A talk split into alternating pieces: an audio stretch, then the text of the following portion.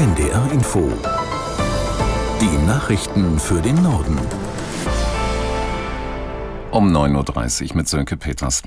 Nach der Sturmflut an der Ostseeküste läuft das Wasser in den Überschwemmungsgebieten langsam ab. Allerdings wurden in mehreren Orten Evakuierungen angeordnet, zuletzt in Maasholm an der Schleimmündung. Dort brach ein Deich. Hauke von Hallern mit einem Überblick. In Heringsdorf mussten ein Campingplatz und eine Ferienhausanlage evakuiert werden.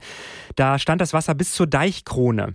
Besonders stark hat der Sturm auch Teile des Kreises Rendsburg-Eckernförde erwischt. Der Hafen in Damp ist laut Feuerwehr verwüstet worden. Boote kenterten, Stege und andere Hafenanlagen wurden zerstört. Helfer der Feuerwehren pumpten Keller leer und beseitigten umgeknickte Bäume. In Lübeck gibt es immer noch zahlreiche Straßensperrungen auf der Altstadtinsel und in Travemünde. Dort ist das Wasser über die Trave getreten.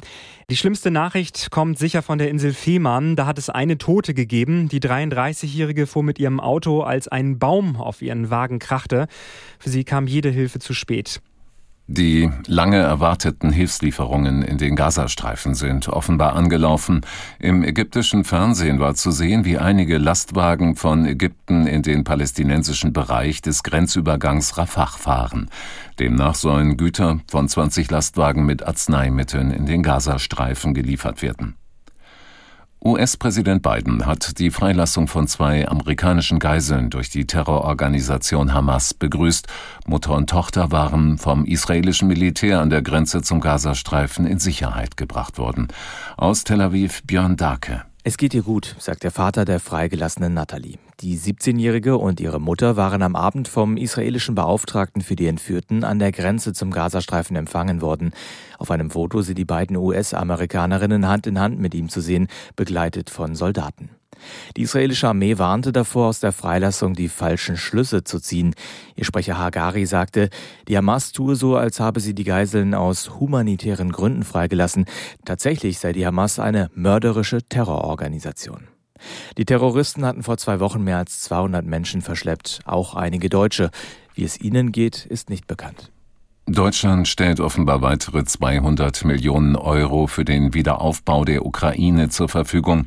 Nach einem Bericht der DPA hat Entwicklungsstaatssekretär Flassbart die Unterstützung bei einem Besuch in Kiew zugesagt. Das Geld soll in die Gesundheits- und Trinkwasserversorgung, Bildung sowie den städtischen Wiederaufbau fließen. Das Entwicklungsministerium hat damit nach eigenen Angaben seit Beginn des russischen Angriffskriegs im Februar 2022 rund eine Milliarde Euro für die zivile Unterstützung der Ukraine zur Verfügung gestellt. Es komme darauf an, zentrale Wirtschaftszweige wie die Landwirtschaft zu erhalten, weil die Menschen eine Perspektive und Jobs brauchten, sagte Flassbart. Die junge Union setzt sich für einen schärferen Kurs gegenüber Migranten in Deutschland ein.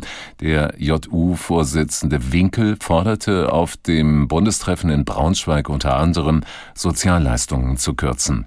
Aus der NDR Nachrichtenredaktion Peter Behrendt. Winkel nannte dabei keine konkrete Summe. Er sprach sich aber dafür aus, die Leistungen künftig über eine Bezahlkarte zu regeln, statt sie bar auszuzahlen. Dieser Vorschlag soll auf mögliche Asylbewerber abschreckend wirken. Sie könnten dann zum Beispiel kein Geld mehr in ihre Heimatländer schicken. Heute werden auf dem sogenannten Deutschlandtag unter anderem der CDU-Vorsitzende Merz und Bayerns Ministerpräsident und CSU-Chef Söder erwartet. Morgen zum Abschluss des Treffens spricht EU-Kommissionspräsidentin von der Leyen zu den Teilnehmenden. Die US-Republikaner haben dem rechten Hardliner Jordan die Nominierung für den Vorsitz des Repräsentantenhauses entzogen.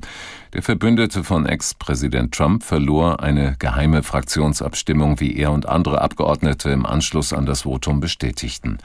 Aus der NDR Nachrichtenredaktion Julia Faltermeier. Zuvor war Jordan im Plenum bei seinem dritten Anlauf gescheitert, zum Vorsitzenden der Kongresskammer gewählt zu werden. Damit verschärft sich die parlamentarische Krise in den USA zunehmend. Das Repräsentantenhaus ist seit der Absetzung des republikanischen Vorsitzenden McCarthy durch eine Rebellion rechter Hardliner der eigenen Partei am 3. Oktober gelähmt.